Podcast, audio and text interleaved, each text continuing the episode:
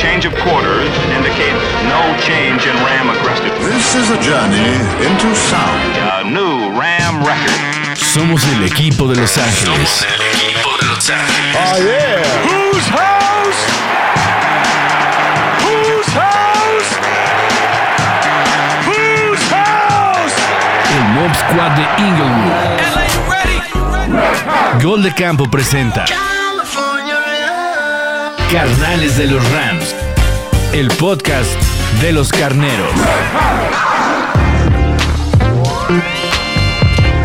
Bienvenidos y bienvenidas a un episodio más de Carnales de los Rams, episodio que está listo para reconectar después de una semana de bye con la semana 8 de la NFL, temporada 2022. Bienvenidos y bienvenidas a este podcast dedicado exclusivamente al equipo de Los Ángeles, los Rams, los Carneros. Yo soy Pablo González y como cada episodio me acompaña mi Ramily Miguel Candia, que debe estar más que nervioso porque pues, se nos viene el coco y en semana de Halloween, Candia. Ya sé, ya sé, ya sé. Y aparte, este, en este nuevo clásico, que, que ni tan nuevo, ¿no? Ya, ya está más, más asentado que la chicada, pero como tú dices, el coco, se viene el coco. Pues mira, Uy. que- a ver, acá, de, Regular. de- de toda la, la configuración que tienen los 49ers, de todos los puestos y todos los personajes, ¿a cuál es el que más, eh, cuál es el que más te espanta o más te caga? De toda la configuración de los 49ers, ah, Shanahan. ¿Shanahan es el número uno? Sí, güey. Sí, o sea, es que el pedo. Todo lo- el, récord que traen contra los Rams es 100% coacheo, güey. O sea, se, les ganó en la final de conferencia por coacheo y en temporada regular se ha perdido por coacheo. Eso es algo que tenemos que, que entender, ¿no? A mí me caga mucho Divo Samuel. Ah, también.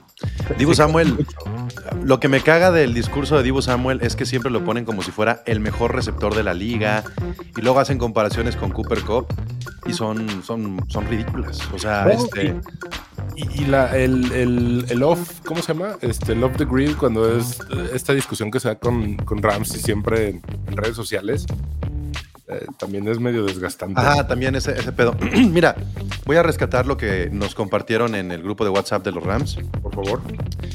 porque este está bien perro cómo entra esta discusión de si Divo Samuel es mejor que Cooper Cup o si Divo Samuel es la gran, la gran chingonería. Y entonces compartieron en el grupo de WhatsApp las estadísticas de comparación de ambos, de Cooper Cup y Divo Samuel, Ajá. en lo que iba hasta la semana 6 de este año, ¿no? Entonces, targets, 72 Cup, 47 de Samuel. 72-47. Bueno, Casi dices, bueno, targets es una cosa, ¿no? Pues puedes tener 72 drops y de qué sirve que seas un target. Pero recepciones, 56 Cooper Cup, 27 Divo Samuel. O sea, El doble. es, es el doble, el doble, el doble. Luego, porcentaje, porcentaje y de efectividad para atrapar pases, 77.8 Cooper Cup, 57.4 Dibu Samuel, que esta es la estadística creo yo más importante porque habla de efectividad. Yardas por recepción, 607 de Cooper Cup contra 345 de Divo. También arriba Cooper Cup. Pues sí, güey. Yardas por recepción, 10.8 de Cooper Cup, que es altísimo, altísimo. Pero Divo Samuel tiene 12.8. o sea, ahí sí, peluquín, ¿no? Sí. Sí, pero. Anotaciones. Bueno. A ver, dime, dime, dime. No, no, dime. no, pero, pero pues es que también eso de, de- de yardas por recepción es bien subjetivo. Porque, ¿qué tal? No, este. Que lo- tuviste una de 75, ¿no? Exactamente. ¿no? Bueno, pero también Cooper Cup tuvo una de 72. Claro, pero, pero es como si también quisiéramos meter en ese paquete a Allen Robinson, que ha tenido, no sé, 12 recepciones y todas han sido de más de 35. Claro, sí, sí, sí te entiendo. Eh, A mí se me hace muy subjetivo eso de yardas por recepción. A mí, Sí. a mí. Sí, son, en realidad son este anotaciones y, y- y recepciones en yardas, ¿no? Eso es lo Sí. más importante. Anotaciones 4 de Cooper Cup y 2 de Divo Samuel. Conversiones en primera oportunidad, 34 de Cooper Cup, 13 de Divo. La más larga, 75 de Cooper Cup, que es la que mencionábamos, 57 la de Divo. Este, yardas por target, 8.4 de Cooper Cup, 7.3 de Divo. Recepciones por juego, 9.3 de Cup, 4.5 de Divo. Y receiving yards por juego, 101 es lo que promedia Cooper Cup, 101.2 contra 57.5. Entonces, gente, ahí está la comparación. Sí, y, y a ver, no, no es que Divo sea malo, es bueno. Y además está en un equipo donde comparte recepciones con, con George Kittle, que eso creo que debe ser un factor también muy determinante. Pues quiero ha estado seco, ¿eh? Ah, Más bien estar en un, en un, en un sistema donde no se favorece a- al juego aéreo. O sea, es un juego terrestre, por eso se llevaron a McCaffrey. Claro, y que Divo sea un cabrón que, este, que ha cargado con el equipo los años, bueno, el año anterior, el año pasado, por ejemplo. Sí, sí, sí, se respeta mucho, pero no, o sea, no está al nivel de Cooper Cup, lo siento, todavía le falta. ¿Podrá llegar, incluso podrá rebasarlo en algún momento? Puede ser, pero ahorita no. Se hizo mediático porque lo convirtieron en running back. Exacto, eso es lo que tiene Divo Samuel. La flexibilidad de jugar, ahora sí que es como, como el flexi sexy de, de fantasy, ¿no? Este, puede jugar tanto de receptor como de fullback como running back y es un excelente bloqueador. Que Cooper Cup también lo es, pero Cooper Cup, las veces que lo ha intentado hacer como running back, no ha podido. Está bien, se respeta, pero eso no quiere decir que, que Divo sea mejor que Cooper Cup para nada. Bueno, pues eh, hoy, hoy cambié la forma de hacer este episodio, Candia. Generalmente me meto a investigar sobre los Rams, qué está pasando con los Rams, cuál es la actualidad. Hoy lo que voy a hacer es meterme al rival. ¿Qué está pasando con los Niners y cuál es la visión que tienen los Niners para este enfrentamiento divisional? Y hay un artículo que dice cinco jugadores para seguir en el juego de 49ers contra los Rams. Ok, para empezar, Christian McCaffrey, ¿no? Eh, sí, ahí está Christian McCaffrey, que ya debutó contra los Chiefs, que no fue el gran debut de, de McCaffrey. Tuvo 10 toques, eh, 8 acarreos y 2 recepciones para 62 yardas, 38 por tierra y 24 por aire en 22 snaps. La verdad es que le fue muy mal a los Niners contra los Chiefs y pues, pagaron, ¿no? Lo tuvieron que pagar contra uno de los mejores equipos de la liga. Claro, claro, claro. Y, y bueno, no, nos pintaron el caminito, pero bueno, es temporada regular. Si se pierde, no hay problema. Dicen que hay que observar al tackle Mike McGlinchey, que es justamente el que estará presionando eh, a, la, a la línea ofensiva de los Rams. Y más con los cambios que hubo esta semana en la línea, de la línea ofensiva. Exacto. Luego también dicen que hay que fijarnos con eh, la actividad de Daniel Bronskill y Spencer Burford. Eh, creo que siguen como pensando mucho en, en cómo se puede este, afectar el juego en las trincheras, ¿no? Claro. Y finalmente, eh, Brandon Ayuk, también lo ponen como a destacar. Brandon Ayuk, que nunca ha tenido ese juego contra los Rams, ¿eh? No, y nunca ha tenido, o sea, es, es un muy, no es un muy buen, es un excelente wide receiver 2, que en la mitad de los equipos sería un, un muy buen wide receiver 1, pero contra los Rams simplemente no ha podido. Y eso Pero- es Pero quiero, quiero que notes algo. ¿Por qué están mencionando a Brandon Ayuk? Porque Divo Samuel está más cerca de no jugar el juego que jugar. Ah, caray. Exactamente. Estamos grabando este episodio en viernes por una razón, gente. Queríamos esperarnos a ver si había un trade. Queríamos estar más cerca del día del juego por todo lo que tiene que ver con las lesiones de ambos equipos. Y bueno, lo estamos grabando precisamente en día viernes en lugar de en día martes. Porque hoy, viernes 28 de octubre, Divo Samuel está inactivo, ¿eh? Órale. Y, sigue viendo, bueno, también, eh, ojo, seguimos todavía con el ruidito de qué va a pasar con K-Makers y, lo que se está este, haciendo el shopping y que si Christian McCaffrey va a ir para Los Ángeles y siempre no. Este, creo, que, creo que mucho de eso tiene que ver con... A ver, eh, hoy es viernes, ayer, antier, en la rueda de prensa le, le hicieron esta pregunta a Sean McVay. Oiga, eh, ¿qué, qué, pedo? ¿Qué se está haciendo para los trades? Y dice, "Ah, nada, pero ya saben que cuando hacemos algo es algo espectacular. Entonces, si no va a ser espectacular, no lo vamos a hacer. Y se ríe. Entonces, sí, estamos esperando. Pero eso de que Divo Samuel esté inactivo me interesa, me llama la atención, sobre todo para este fin de semana. Y justamente es a donde me quería meter, al terreno del backfield de los Rams.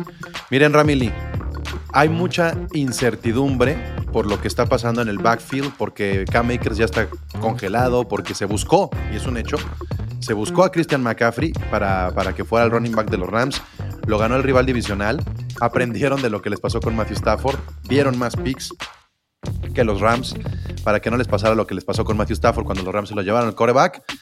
Y, y me surgió una duda, Candia. A ver, Eh, McVeigh generalmente, eso que escucha es ahí la construcción de la no hay que creer que me caí. Este, la, mm, O Pizza haciendo su desmadre. la filosofía de McVeigh en pretemporada, ¿cuál es? Eh, la filosofía de McVay en pretemporada, entrenar y fuck them Eh, pick. Bueno, eso es el Les No, Snead. en los juegos de pretemporada. Ah, ok, en los juegos de pretemporada, explotar a todos los rookies, a todos los novatos, a todo el, el practice squad, pero dejar a los titulares bien sentaditos. Exactamente. Digamos que lo que él ya tiene este, calificado como, como aprobado, no lo arriesga un solo minuto, un solo snap, ¿no? Claro. Bueno, pues hay un jugador que no tuvo actividad en la pretemporada y que les- se lesionó en su primer snap en la semana 1 con los Rams y es Kyren Williams. Ok. Es el corredor novato de este año. Y me puse un poco a tripear, Candia. A ver, la única razón lógica que encuentro yo por la que McVay está cortando acá Makers es porque está viendo en Kyren Williams mucho más potencial. Si Kyren Williams no estaba siendo considerado en la pretemporada, quiere decir que estaba en el depth chart sobre un jugador como Jake Funk que sí jugó la pretemporada y que estaba en su segundo año. Así es. ¿Estamos de acuerdo en eso, no? Ba- Bajo la lógica McVeyiana, sí. Entonces, ¿qué significa que pueda regresar Kyron Williams y que tengas un backfield con Darrell Henderson, Kyron Williams y Malcolm Brown? Yo no estoy diciendo que vaya a ser la gran diferencia de aquí ya van a correr el balón bien chingón, pero no, hemos no, visto en acción a Kyron Williams. Se lesionó en su primer jugada en la semana 1 contra los Bills. Claro, y, y ojo, este, sabemos que el backfield siempre es un problema de, de Rams igual que la línea ofensiva. Entonces, y, y- y lo podemos ver con, justamente, con el rival a vencer esta semana. Christian McCaffrey es un cabrón que cuando está sano es un jugadorazo. La semana pasada estuvo sano y no hizo un gran debut. No es sencillo debutar. Este, Kyren debutó, se lastimó en su primer snap. Bueno, seguro se va a tardar un par de semanas en estar al chingadazo para, para marcar esa diferencia. A mí me llama mucho la atención que se pueda, qué se puede hacer, sobre todo que se utiliza a Cam Makers como este ejemplo de lo que no se debe de hacer, ¿no? Nunca vamos a saber bien cuáles fueron las rencillas de adentro, nunca vamos a saber qué fue lo que pasó. O a lo mejor sí, ya que lo hayan traído, pero por lo pronto es como el, güey, voy a privilegiar el bienestar del vestidor antes que puntos y yardas. Dice McVay que no sabe cuándo tendrá su oportunidad Kyren Williams, pero es un jugador que ya tendrá que ser este, considerado. Vamos a ver qué es lo que sucede. Por lo pronto, en el Injury Report, en el reporte de lesiones para este juego, Cam Makers no está entrenando este, por la situación personal que no se ha aclarado. Brian Allen está entrenando de manera limitada. Kobe Durant ya tiene participación a tope. Darrell Henderson eh, tuvo participación limitada porque tuvo por ahí un problemita, una enfermedad, no una lesión, una enfermedad. Y Brandon Powell eh, ya está, está entrenando de manera limitada. Entonces, prácticamente sería, Candia, esta semana 8, la primera ocasión donde podamos ver unos Rams a un 90-95% del roster como, como nos hubiera esperado para esta temporada, ya con los season endings que ya hemos mencionado anteriormente, ¿no? Iván Jefferson ya estuvo también este, calentando, ¿no? Ya, ya, Van Jefferson ya está este, calentando, digo, entrenando full. Sí, ya está listo. O sea, Sí, eso sí, también. sí, sí. Venga, eh, creo que, como tú dices, este, este roster al 90%, aunque la línea ofensiva siga descalabrada, puede ser muy, muy, muy, muy, muy útil. ¿Quiénes no están este, entrenando con los 49ers? Este, pues, Divo Samuel, o sea, sí, Divo Samuel y también Kyle, ¿cómo se llama el fullback? Huskiski o Huskiski o una madre así. Ah, El, el único fullback que tiene la NFL prácticamente. El, el único equipo que utiliza un fullback bien son, son los Niners y no está entrenando. Tampoco Divo Samuel. Trent Williams ya regresó. Este, por ahí también está Joan Jennings, que no está entrenando. Green Claw y Armstead. Entonces, los Niners están más golpeados en cuestiones físicas que los Rams. Y yo sí lo quiero resaltar porque no tanto porque quiera sacar la ventaja ante las lesiones, pero porque los Rams no han tenido un juego realmente con una escuadra sana, sana, sana, sana. Por más bajas que hemos tenido en la línea ofensiva, este puede ser un juego que nos muestre unos Rams mucho más cerca de lo que puede ser su realidad. los Rams han sido un hospital este año, ¿no? Es- esa mala calificación, pero Y en, un- y en- y en- en una unidad específica, que eso es lo más cabrón, ¿no? No Claro. como que uno por aquí, uno por allá. no, sino en- el grupo en específico de la línea, entonces, pues bueno, se está viendo reflejado. O sea, ay, güey, se está viendo reflejado con el récord. Y esto de, pasar de, de, la excelsitud de la ignominia de ser campeones a ir con este récord, está bien cabrón, se siente bien cabrón y es un golpe de realidad durísimo que si nosotros como fanáticos lo estamos viviendo, imagínense lo que se está viviendo en el vestidor y lo que se está viviendo en la administración. Pero volvemos a lo mismo que se hablaba la semana pasada. Caray, no se den por vencidos, no quieran crucificar a McVeigh, no quieran crucificar al equipo. Ha sido un año bien pinche complejo. Neta, neta, neta. La banda que está en WhatsApp y en los grupos de, de Facebook y de redes sociales, bájenle dos pinches rayitas. Todavía no se acaba la temporada. Caray. Sí, sí, sí, sí, Ah, totalmente. Ya, ya sé que este es un llamado que se está volviendo recurrente, pero en serio, es recurrente porque ya chole, bájenle dos rayas. Sí, sí. Y, y sí hay que tener mucha atención en lo que pase contra los Niners, además de la rival- rivalidad divisional. el juego contra los Niners que se perdió ha sido el de menos producción en puntos por parte de los Rams. Solamente anotaron nueve puntos, de los cuales los nueve fueron eh, del, del pateador, ¿no? Sí, sí, sí. Y- Entonces, pues sí, hay que, hay que mejorar mucho porque pues no podemos estar este, esperando que Matt Gay resuelva todo, ¿no? Y vamos con una realidad también, ¿eh? Este, si se pierde. Perdón, es que pasó alguien con un mofle picado. Este, vamos con una realidad también. Si se pierde contra San Francisco, lo teníamos pronosticado desde el principio. No, no, no, no, no, no, no, yo no, pero nada, no puedes perder contra San Francisco ya. A ver, yo, yo sí lo tenía esta- eh, estadizado como que se pudiera perder los dos partidos con San Francisco en temporada regular. Ahorita, como está la- el récord, no se debe perder y estaría la chingada. Pero si se llega a perder, algo se puede acomodar. Y al final de cuentas también, o sea, está pasando en la división lo más bizarro que te puedas imaginar. Están liderando unos halcones marinos con Gino Smith.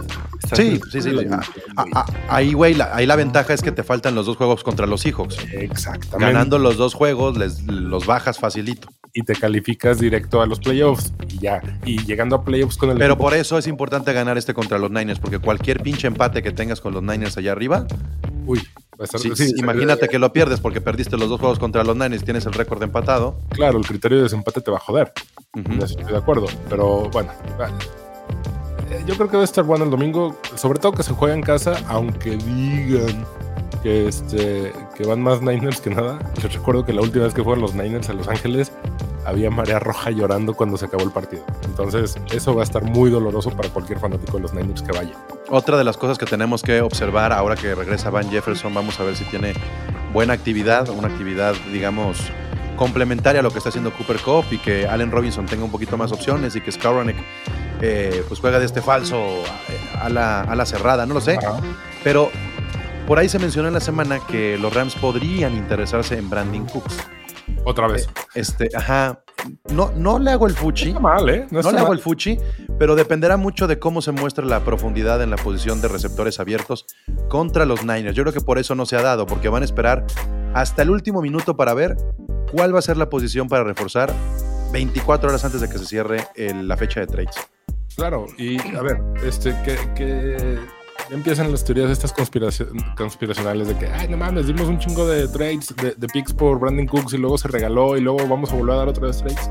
¿Y qué tiene? O sea, Brandon Cooks no es malo. Es- es- es- puede- puede venir a hacer lo que no ha logrado hacer este Allen Robinson. Con Brandon Cooks se llegó a un Super Bowl. Claro. Y este.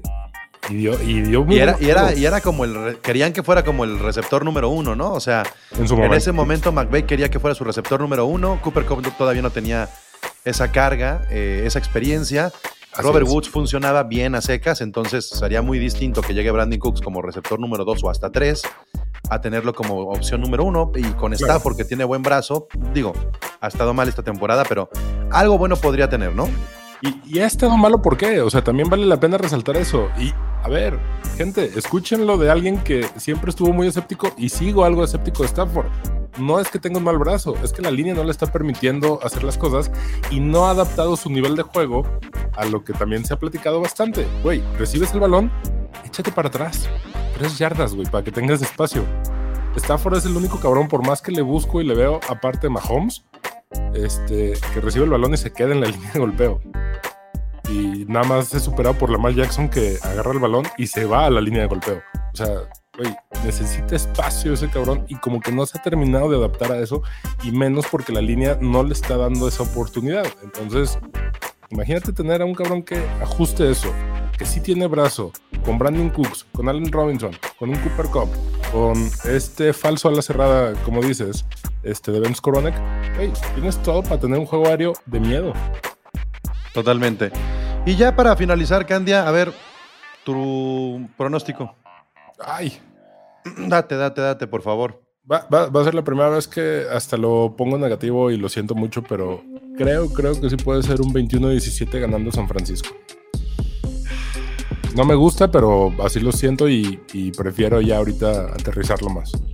Qué estrés, pero bueno, entiendo tu, tu No, y- desconfianza. Y de hecho, esta es la primera semana, eh, bueno, y la, y la anterior obviamente, pero que en todo el año no pongo en apuesta de dinero en efectivo a los Rams. O sea, simplemente no le voy a apostar ni a los Rams ni a los 49, pero es la primera vez que no los he puesto como favoritos a ganar.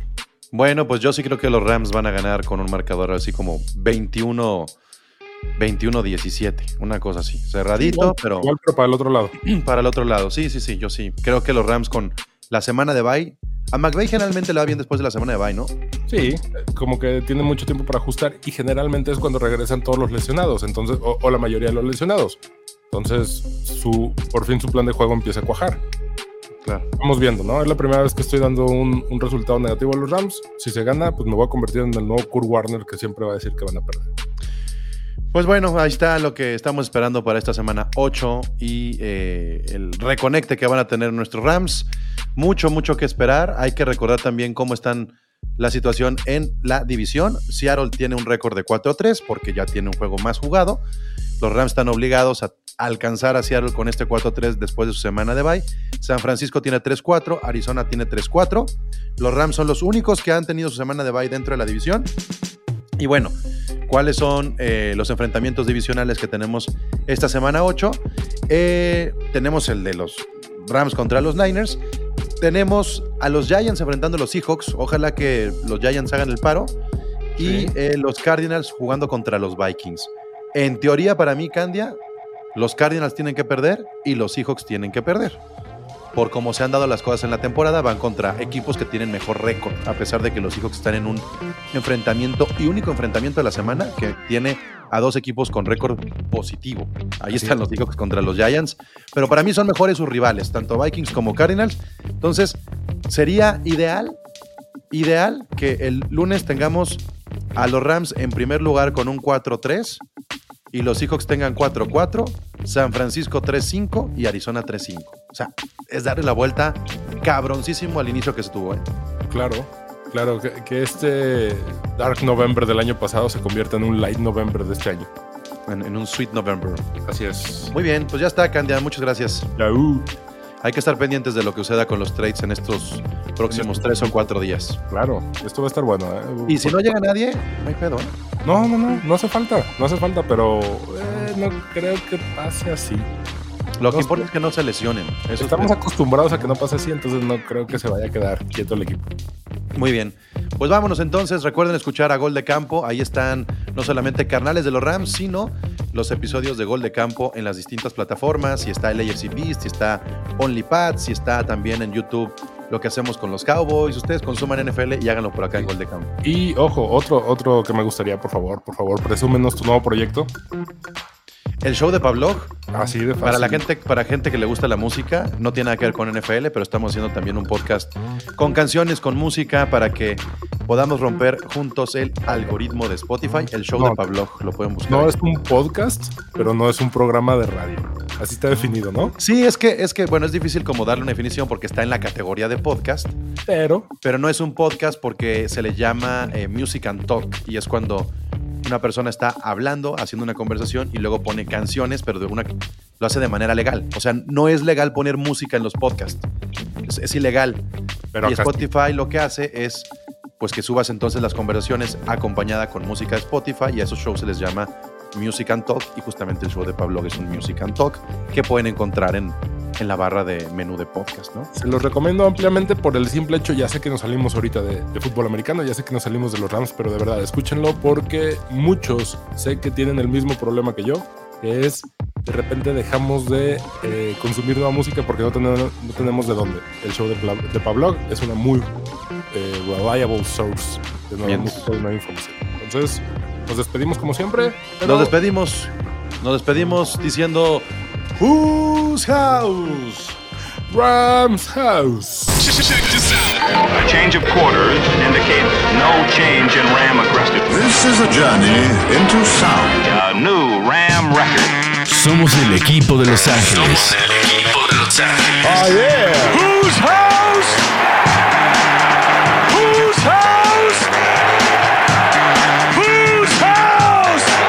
Mob Squad de Inglewood. Gol de Campo presenta Carnales de los Rams. El podcast de los carneros.